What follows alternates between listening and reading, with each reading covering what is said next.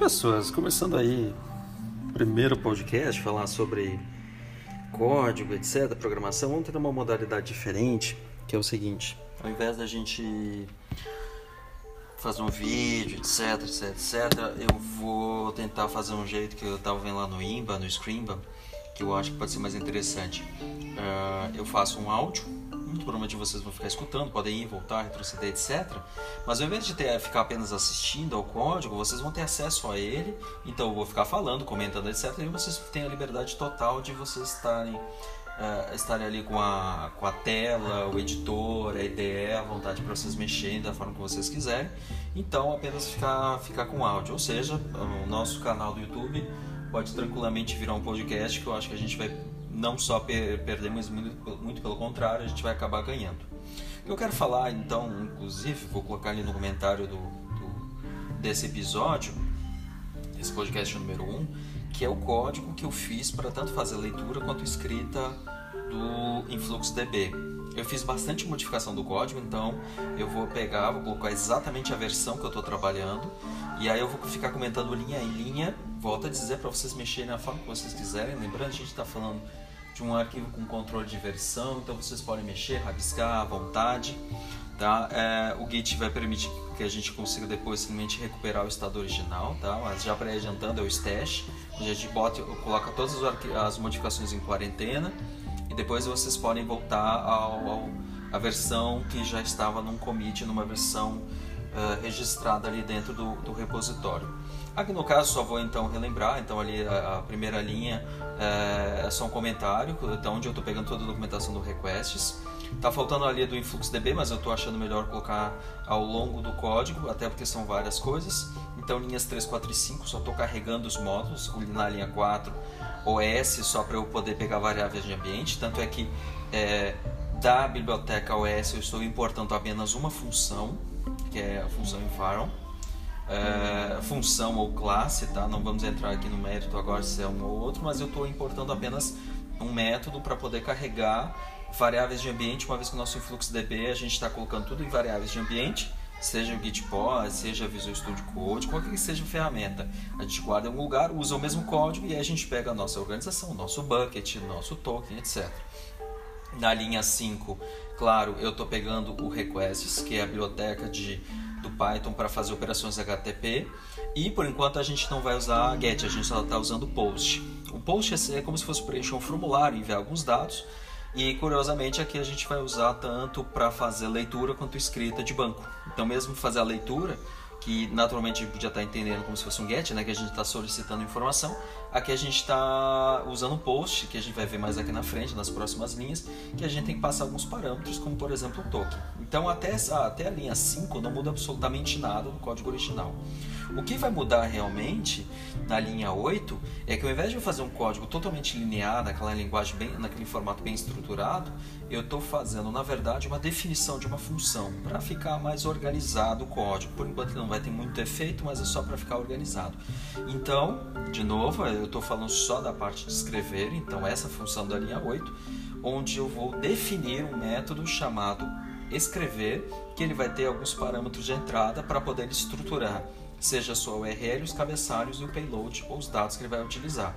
Então ele está pegando basicamente aquelas quatro variáveis de ambiente, base URL, org, bucket e token, certo? Com esses quatro valores ele consegue formar URL cabeçalhos, coisa que a gente já tinha no código original, não muda muito isso, e os dados com o seu payload, que é justamente a informação que a gente quer injetar dentro do banco. Uh, até aí nada demais, isso aí era, eram variáveis que estavam presentes antes dele, certo? E aí ele vai formatar a consulta na linha 9 e, e, ali nas linhas 10 e 11 elas são exatamente iguais, vocês só podem ver que tem um tab, ele tem um espaçamento.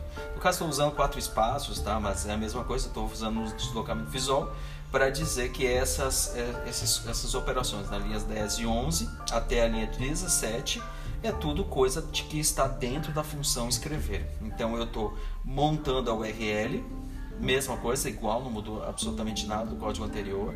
Então eu estou apenas montando a URL que pega API, V2, write, etc. Pega a organização, pega o bucket, constrói. Então vocês podem ver que no final ali da linha 10 eu estou formatando base URL, org e bucket. Estou montando a string e essa string vai ser a nossa URL. na linha do 11, perdão, na linha 11 eu estou montando os cabeçalhos, a única coisa que a gente precisa para fazer a escrita é dar, uh, fazer a, a parte de autorização, que é definir o token. Então, volto a dizer, isso aí tá, por enquanto está tudo igual. Uh, avançando um pouco mais, então ali nas linhas 13, um comentário que realmente está acontecendo, a linha 14. Na linha 14 é que a gente está fazendo o post, onde a gente está enviando esses três argumentos, esses três parâmetros. A URL, os cabeçalhos, né, que são uh, ali ele espera com o valor de headers, então estou usando headers igual a cabeçalhos, e o data, que são os dados. Na linha 14, eu estou de fato fazendo o post, a operação de enviar os dados para o Influx e ele vai retornar um objeto. Não vamos entrar muito no mérito, até porque a gente não, a gente não viu isso ainda no Python, mas pra, só para entender por enquanto que está vindo um monte de informação. Está vindo um objeto que é composto de vários atributos e métodos, etc. Ele não, ele não é simplesmente uma resposta.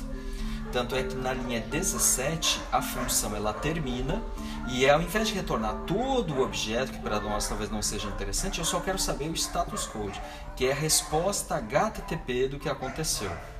Então ele vai retornar um número 200, 204, 400, 401, muito como vocês já estão acostumados a mexer com HTTP, 401 não autorizado, 404 not found, 200 que, que é o 200 ok, 204 que é o no content.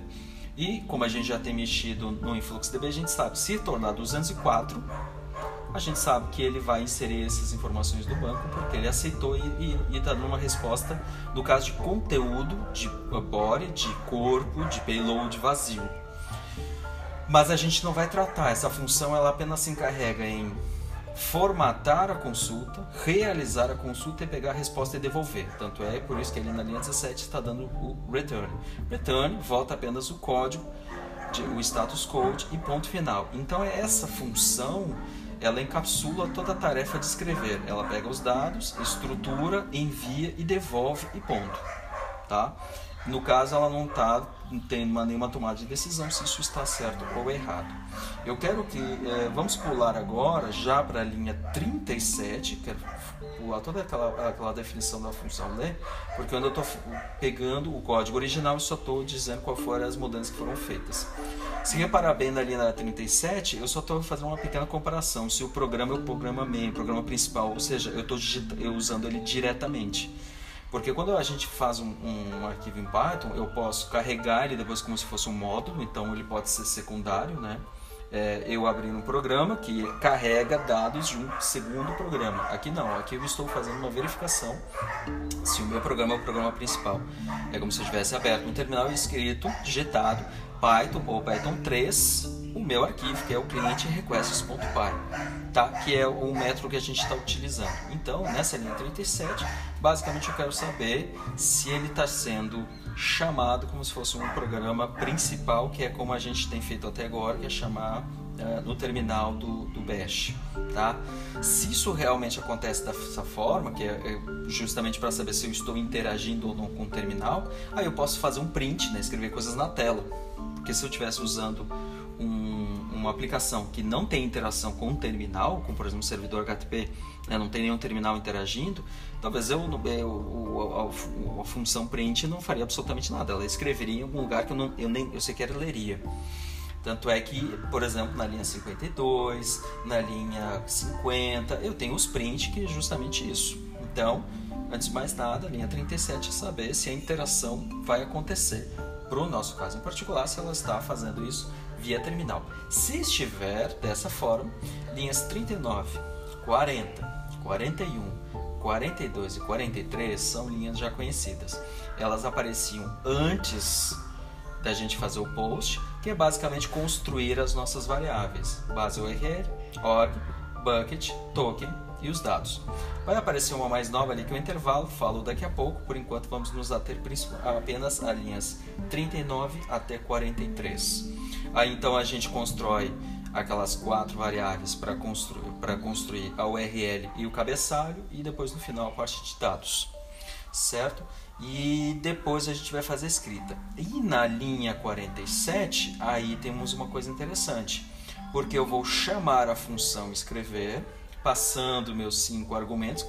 Aqui é só uma coincidência eles estarem com o mesmo valor, certo? Eu não preciso declarar lá na linha, vamos lá, vamos voltar, lá na linha 8, exatamente a mesma palavra, base URL, lá estar base URL. Não tem necessidade, tá? Mas só por uma questão de legibilidade, que a gente está se habituando a mexer com Python, está querendo é, ainda criar um costume, um hábito de boas práticas. Então, por enquanto, eu estou usando o mesmo nome de variável, mas só para esclarecer desde já, não é o mesmo, a mesma variável uh, lá dentro da aplicação. Mas para ficar mais fácil o entendimento, uma vez que a gente está iniciando aqui a programação em Python, por enquanto eu vou fazer isso. E à medida que a gente for trabalhando, uh, eu, eu, vou até conversar com vocês se isso ajuda ou não usar variáveis com o mesmo nome em lugares diferentes. Voltando, então linha 47, eu estou chamando a função escrever, base URL, org, bucket, token dados, e o retorno da função eu vou armazenar numa variável nova chamada escrita código. Lembrando que Python ela é fracamente tipada, eu não preciso definir qual é o tipo de variável. Então é, ele vai executar a função escrever, vai ver que o retorno é um número, é um inteiro, e ele vai guardar e vai então criar uma variável do tipo inteiro, escrita código, na verdade um objeto, mas vamos, vamos simplificar aqui. Ele vai criar então uma variável inteiro chamada escrita código, vai executar esse escrever e vai pegar o retorno e guardar. Então escrita código não vai vir toda a resposta, como a gente já tinha falado ali na linha 17. Return hack.statuscode. Eu quero que volte apenas o número da resposta, o status code, a resposta, o código HTTP para saber se deu certo ou deu errado. Tá? Eu não quero saber se tem mais alguma informação, só quero saber qual é o número. E esse número justamente eu vou comparar na, nas linhas seguintes.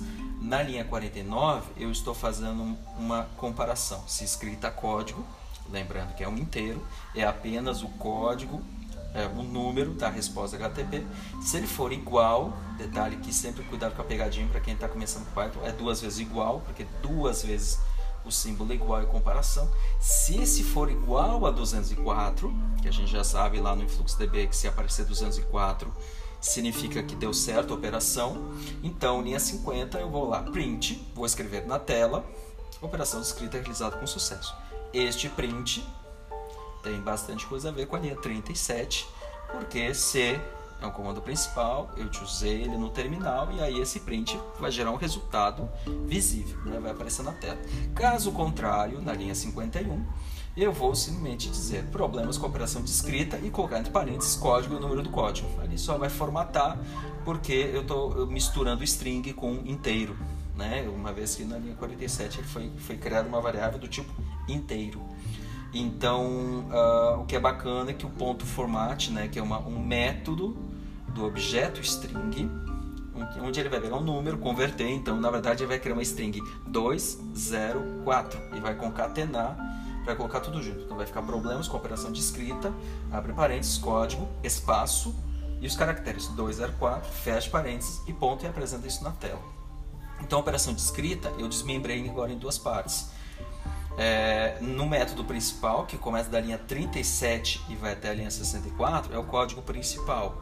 E ele vai chamando as operações. Então, basicamente aqui eu estou criando as variáveis, chamando o método, pegando a resposta então, eu estou abstraindo tudo que está acontecendo, como é que ele vai construir a URL, como é que ele vai construir o cabeçalho, como é que ele vai construir o payload, qual é a operação, se é post, se é get, se é isso, se é aquilo, vai retornar um número, ponto final. Então, eu simplesmente vou executar e esperar o um número de volta. Acabou.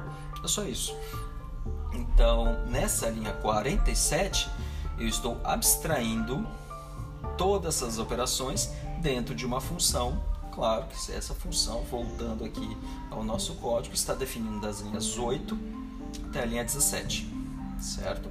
Essa lógica também foi aplicada porque na medida que começa a definir funções, fica muito mais interessante eu é, pegar essa lógica e começar a replicar isso. Então, ao invés de eu ficar reescrevendo duas vezes construir a URL, duas vezes construir duas vezes, eu posso simplesmente chamar a mesma função. E na medida que eu fui lendo a documentação do InfluxDB, eu vi que justamente ele tinha uma lógica muito parecida. Alguns parâmetros mudam, uma coisa ou outra pequena, certo?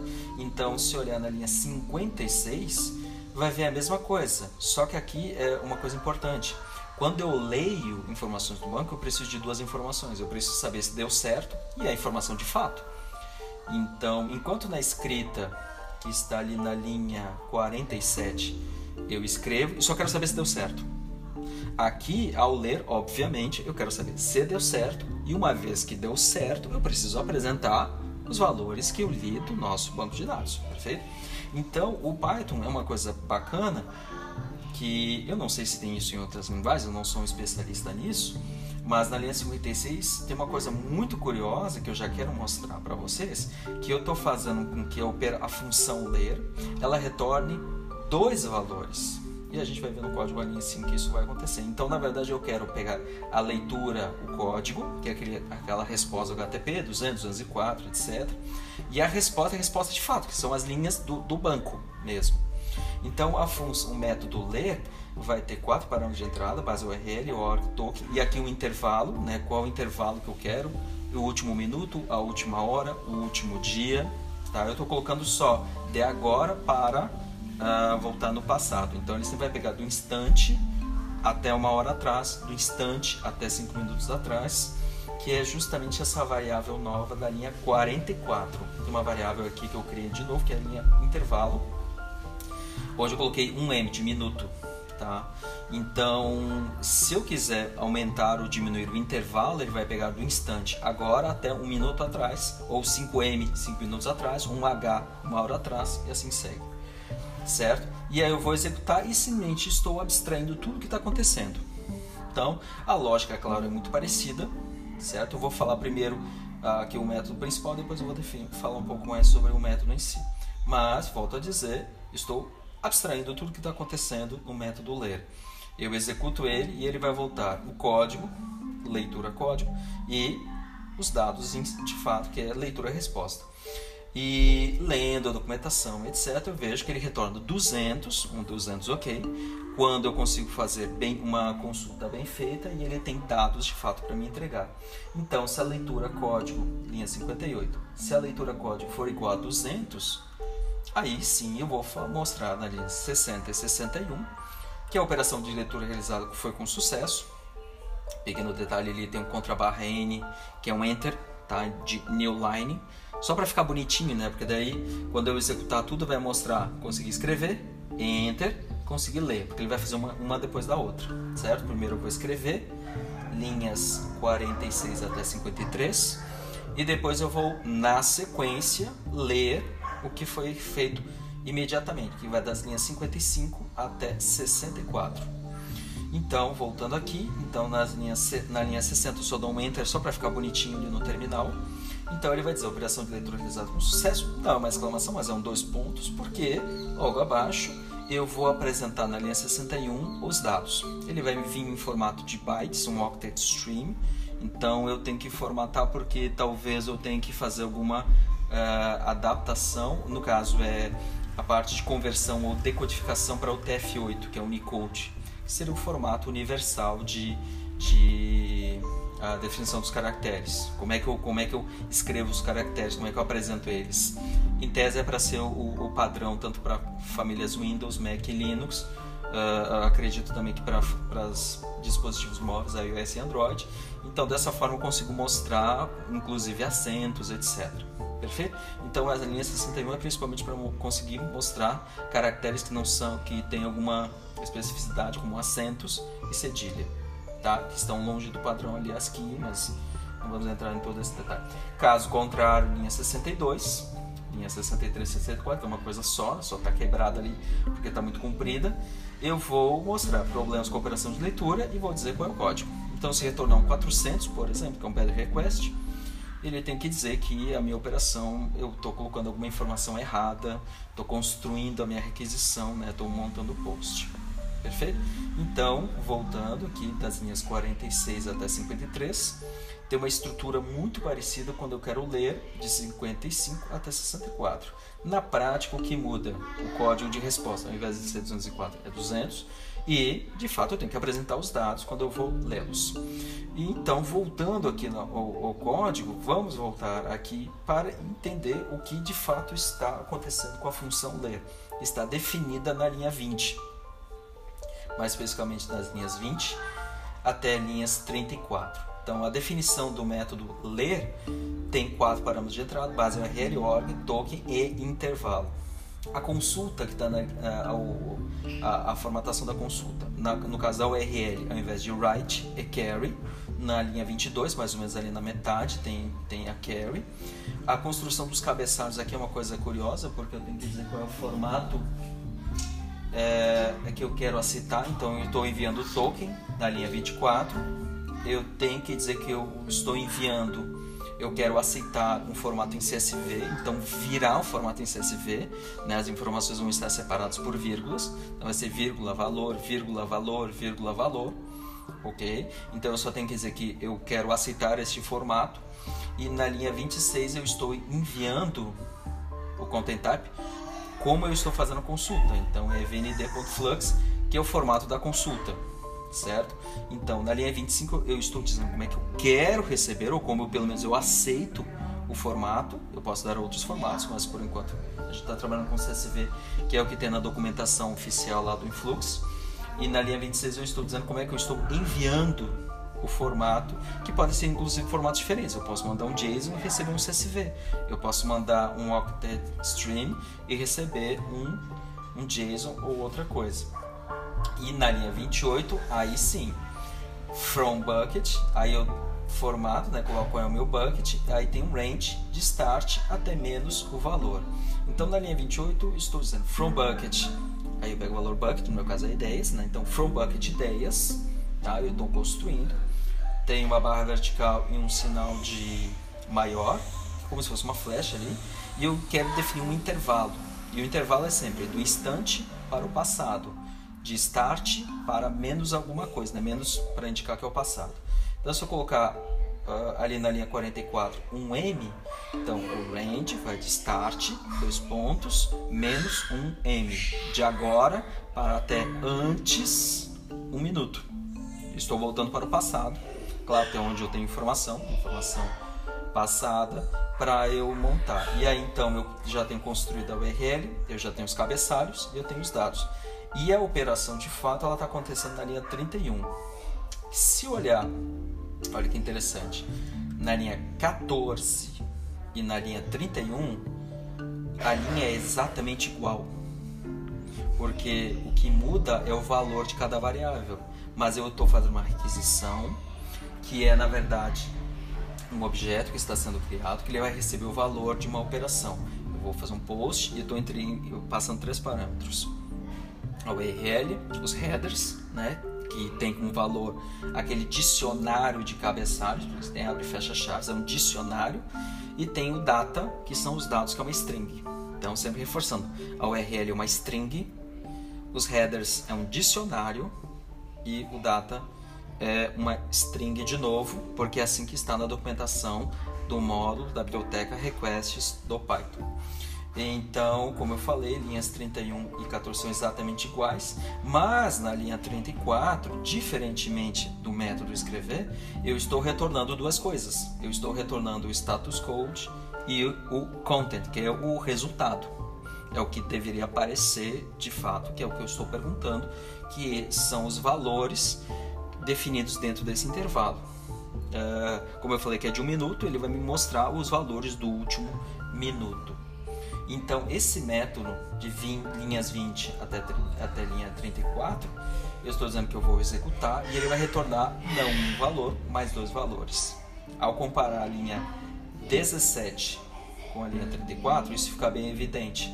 O método escrever devolve uma coisa, que é o status code. Já o método ler na linha 34, ele está retornando o status code content. Então, voltando aqui lá para o final do código, então na linha 56, eu estou uma vez que eu executo o método ler, eu estou, vou armazenar esses dois valores. Então, o rec.statuscode eu vou guardar dentro de leitura código e o rec.content eu vou guardar dentro de leitura resposta para eu poder processar essas informações. Então, uh, o que inclusive pode acontecer é que se eu quisesse ter várias pessoas programando, uma pessoa poderia fazer o método escrever, uma pessoa poderia fazer o método ler e eu, por exemplo, ficar apenas com o método principal das linhas 37 em diante. Eu simplesmente eu sei que tem que ir alguns valores e vir alguns valores. Esse é, esse é o método de interação. Eu passo argumentos e recebo argumentos. Ou eu passo variáveis, passo objetos, né? vamos começar a usar essa terminologia. Eu passo objetos e recebo objetos. Ponto final. Então é assim que esse código foi feito é, em relação ao anterior. Eu fiz dessa forma com, com várias modificações. Primeiro, para a gente começar a se acostumar a criar funções, né? ou seja, empacotar melhor o código para ficar mais fácil. Então, eu vou criar pequenos blocos de função e ficar chamando elas, ao invés de fazer uma tripa de código. Tanto é que esse código vai ficar cada vez mais com informações duplicadas, então a ideia é que é justamente fique melhor, certo? Tanto é que os métodos escrever e ler eles têm pequenas variações mas eu queria principalmente a parte da linha 37 deixar isso mais claro. Eu crio as variáveis, eu escrevo, eu leio e o programa encerra. Então quem está lendo meu código vai conseguir pelo menos ter mais clareza do que eu estou fazendo. E em cima só está definindo os métodos, caso ele se interesse, ele pode ir lá olhar. Isso depois, futuramente, a gente vai começar a separar em vários arquivos, para que a gente possa ter, inclusive, é na filosofia do Python ter mais clareza, mais legibilidade de código. Mas, de uma forma geral, é poder ver, ah, certo, o programa define variáveis, inclusive essas variáveis depois a gente pode colocar em mais arquivos, essa linha 43, a linha 44, a gente também pode colocar em variáveis de ambiente, ou passar na linha de comando, mas aí a gente vê quais são as melhores formas de fazer isso. Então, a gente vê o, o que realmente o programa faz. Das linhas 46 até 53, eu escrevo no banco e das linhas 55 até 64 eu leio do banco. Então, o que deve acontecer é eu gravar e logo depois ver o resultado dessa minha gravação. E aí eu tenho o, o programa que pelo menos atende o que a gente está fazendo essa semana, que é escrever e ler do banco de dados. Pessoas, para essa, semana, pelo menos para esse episódio, é isso.